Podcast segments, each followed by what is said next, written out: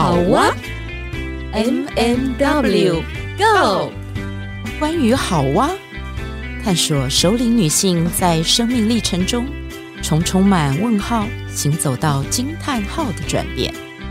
你的好哇又是什么呢？M&W Go。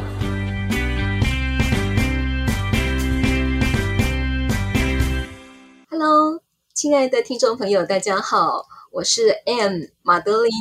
你现在所收听的是好哇 M 点 W Go。嗨，大家好，我是 W Witch。我们在最美丽的、最灿烂的秋天。来相遇了，秋分刚过，然后接下来就是寒露时节了。那个秋天的时节，所有的节令名称都非常的美。对，你知道我为什么这么浪漫吗？为什么？秋天生的。对的，我就是在秋分到寒露的这一个当中，哇，出生的。好，今天呢，为什么会从秋天来开始进入我们的主题？因为你知道吗？从一九九五年开始，台湾就已经进入了高龄化，高龄化的社会，对对对对。然后有一个很好听的名字来形容我们这些呃熟龄人口，就叫做“橘世代”。是的，橘世代为什么会用橘世代来形容我们这样的熟龄族群呢？我在想，其实应该是这样子吧。每一年都有四季，春夏秋冬嘛。然后，所以我们也常常用春夏秋冬这四个季节来比喻人生。对，嗯，那秋天呢？如果我们用一百岁，因为现在。现在高龄化已经很平常了。对对对，应该尤其是我们都会区的女性的平均余命，又已经真的是快要接近九十了。因为现在人比较懂得养生，对，然后医疗发达，那所以你看一看，这样来算的话，我们如果说用一百年来分成四个阶段，所以在五十之后就是秋，秋天。的的最美的时间，是我们常常说秋收，是不是？是。所以我就很好奇，他为什么用橘色来做形容？嗯，秋天，你记不记得我们秋天最常做的跟大自然接近的那个，是因为我们要去做什么呀？到户外去探访大自然吗？对呀。我知道了，因为秋天呢，就是呈现了金黄色或者是像橘色之类的。对，刚好讲到这几个层次，我就想到说，你知道台湾其实因为不那么冷，虽然高山会冷，冬天的时候好像会穿了羽绒衣啊什么的，可是真正的冷哦，你要到北方去才有感觉。你指的北方是？地球的北方是不是？我们的北方，我们在台北就是台就是台湾的北方了，嗯，是北部了，对不对？是。可是实际上还要再往上的北方，你看可以到哪里？呃，日本也在我们的北方，对，嗯、韩国也在我们北方，那更更远的北方是就可以到了什么西伯利亚了。哦，对对，对。但是我要想要分享的是，我有一年秋天到大陆杭州去。那一年的秋天，在大陆，我看到那个台湾也比较少银杏。对，好，那其实，在杭州，在大陆，它那个秋天的那个季节里面哦，那颜色真的是非常的分明，因为银杏它转黄的时候就是秋天。哦，所以它的叶子是从绿转黄，在秋天的时候非常的呃显著。对。然后呢，再稍微到稍微深秋一点的时候，那个黄开始会慢慢好像要转褐了，但是枫叶红了。嗯哼，所以你知道吗？它的那个整个远山，你就可以看得到山上都还有绿色的树，嗯，有银杏的黄，然后有枫叶的红，层次很多，很。是你看到那样子的景致的时候，你就会知道说，大自然给了我们多么多么美好的礼物。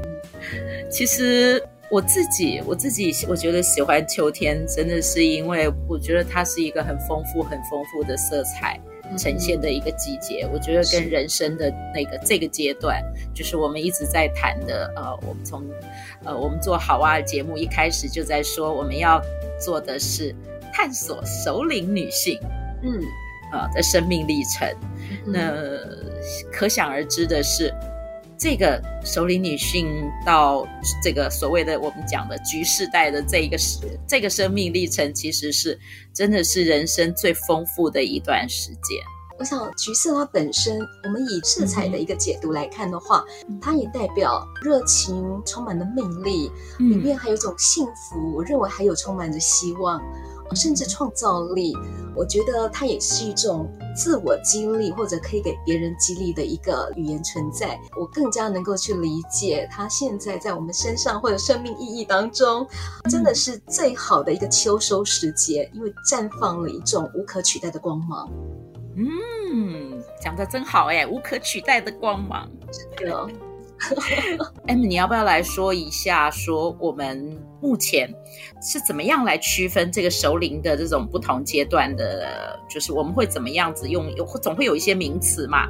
是，古今中外都有一些不同的界定。那我最近在找这些资料的时候，我就发现非常的有趣。我们首先来看台湾出版的《熟龄经济学》这本书，他认为熟龄族它是一个比较中性的一个名词，可是熟龄族它可以分好多个不同的阶段。来，我们来猜猜看，现在呢，我五十二岁，我是属于什么样的族群呢？轻熟龄、中熟龄、高熟龄，还有瑞龄族。瑞龄族的那个瑞是祥瑞的瑞，对吧？对，祥瑞的瑞、嗯、是。然后大家可以猜猜看，我们是属于哪一个族群？然后 Which 属于哪一个族群？我们两个是同一个族群，好吧？是的，Which 说的一点都没有错啊，因为根据呢有一个最新最新的分级，跟你讲。这是我们的福音，大家一定要听清楚。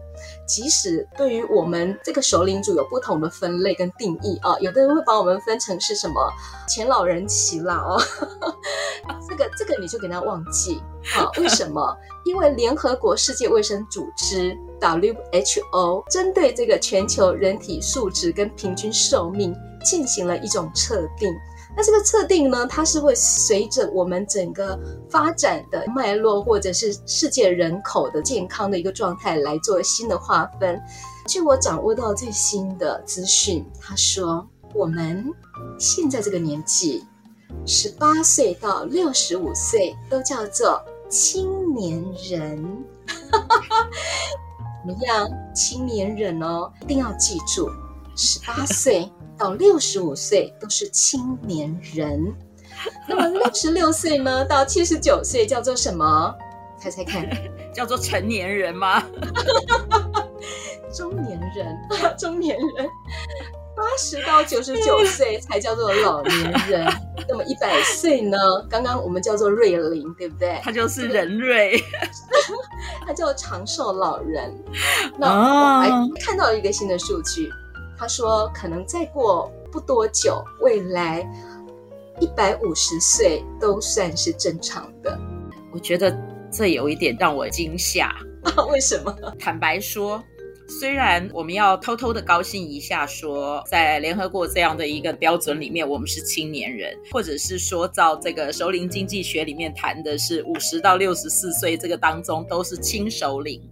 啊、哦，好像好像我们还很年轻，可是真真实实的是，我们的身体反应哦是有落差的，没有错。刚刚我们是从心理的一种自我接纳啊，或者是说我们心理素质非常的强健，我们可以用这样的一种方式来去看我们这个年龄。嗯、但是就像 Witch 所说的，的确有时候我们还是得要看看我们自己身体的状况。的确，他会告诉我们一些讯息，但是。你认为这是老吗？问你啦。我认为好，如果说要定义出老的话，或许它真的是一个老，嗯、但是我会更喜欢用是熟成的一个现象来看。最早时候我意识到自己好像有一点点跟老连接在一起的时候，大概是在四十多岁的时候。是什么让你连接上？那时候开始看见自己的头发，那个白头发本来是隐藏在里头，可能一两根。后来就发现说，哎，奇怪，好像在某个部分开始一撮一撮的那个白发越聚越多。嗯，有时候看脸书的照片跟现在的照片对照，就发现，哎，好像脸部的纹路越来越多。特别是进入五十岁之后，就开始发现不太像以前一样，记忆还蛮好，好像好像忘东忘西，包括在思考一些事情的时候，好像也常卡关。所以我就开始觉得说，哎，我好像也真的会老哎。可是，呃，我要反驳一个部分哈，就是说那个记忆的这件事情，忘东忘西这件事情，因为如果照这样讲的话，我们其实跟那个很年轻的小孩没什么太大的差别。因为我我自己印象里面，我看我的孩子，我常常觉得说，脑子里面到底装什么啊？为什么什么事情他都记不得？然后不停的反复的来问我同样的事情问题，他根本没有在记。然后我就想说。那是他的记忆有问题吗？他耳朵没有打开。对，后来我明白了说，说年轻人其实他面对到父母，尤其是父母啊，还有师老师啊什么这种权威人士的时候，他们常常是没有想把耳朵打开，他没有真正要听你。他就说他忘记了，其实他始终都没有听到，是他始终都没有把他心里的耳朵给打开。对，但是但是我这样子我要来讲嘛。我们如果到了这个年龄，我们好像很多事情忘掉了，那个状态跟年轻人大概也差不多。对，就是说是青年人嘛，十八到六十五岁都是青年人嘛。你凹吧，你硬凹吧。事实啊，国际公认的，所以我们要接受。好，这样子不知道听众朋友听了以后会很开心。对，所以我们常常说那个青春期还有更年期，所以我们现在都是同一挂的，我们都算是青春期。不过我觉得你刚刚提到的白头发，它不一定能够说是在迈向老化，因为你刚刚那个讲到有点像少年白耶。啊，真的吗？有，对呀，大概三四十岁，有的人就可能就开始长白头发了，然后开始呃白头发就比较多。因为我有朋友是少年白，嗯嗯，然后我自己也发现说，跟我同龄的朋友有好几位都四十多岁。就开始染头发了，因为他们头发就开始很白，头发很多，然后我就看着他们觉得很奇妙。坦白讲，我自己是很晚很晚，五十以后好多年我才开始有白头发的，所以我我对天独厚哎，那我觉得我是真正的青年嘛，我有没有凹到你？有有有，成立成立。其实大家如果听到这里，就会发现说，你看我们还是在意的。就是我们会有一天突然间发现自己跟青春岁月有一些脱节了，因为我们开始有白头发，或者是你说脸上会有一些细纹啊什么的，然后看到那种二十岁正青春的女孩子，看到她的皮肤好细嫩，好好哦，就想说那干嘛我要有这么多保养品？他们都不怎么需要。哎，我发现现在年轻人反而用的保养品比我们更多。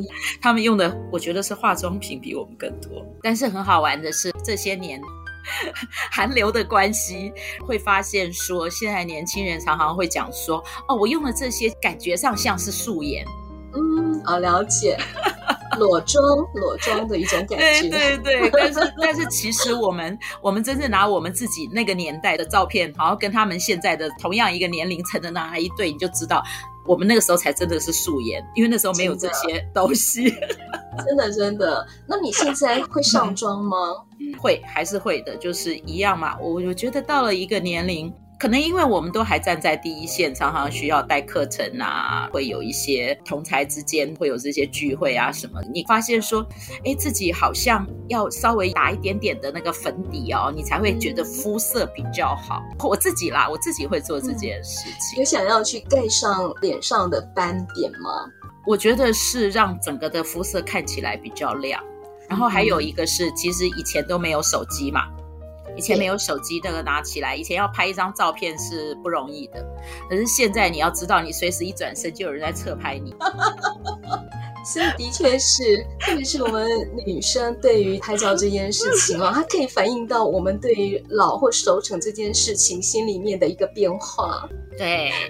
刚刚讲到了这个拍照，未来一定要做一个专辑，就是谈拍照。好啊，对，因为我觉得我自己哦，在拍照这个部分我是很有心得的，一流的。是的，我觉得你可以开班授课，我已经见识过了，你这个动作浑然天成。